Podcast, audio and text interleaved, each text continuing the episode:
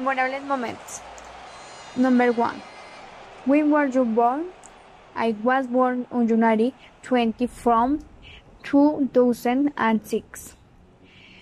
Number two. Where were you born? I was born in Bogota. Number three. Was your first school? My first school was República de Panamá. It was in the Simón Bolívar. Number four. When you start school? I started school in 2009. I was four years.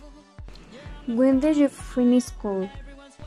I finished school in 2022. I will be 16 years old.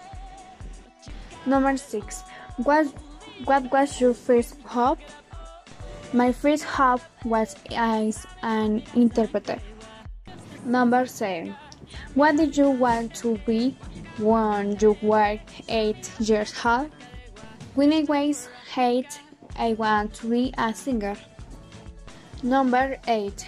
What was your favorite to win you were a child? My favorite to as a kid I was a plushie bear that my godfather gave me. Number 9. Where did you live when you were 10, 10 years old? When I was 10, I lived in La Vega, Cundinamarca. Number 10. What did you do on your life vacation? On my last vacation, I went to Tunja. I studied, read a book, I went to a party, and I spent time with my family, etc. Number 11. What did you do on the weekend? The weekend I went for a walk to Tunja and I went to a farm. Number 12. What was the most important event in your life last year?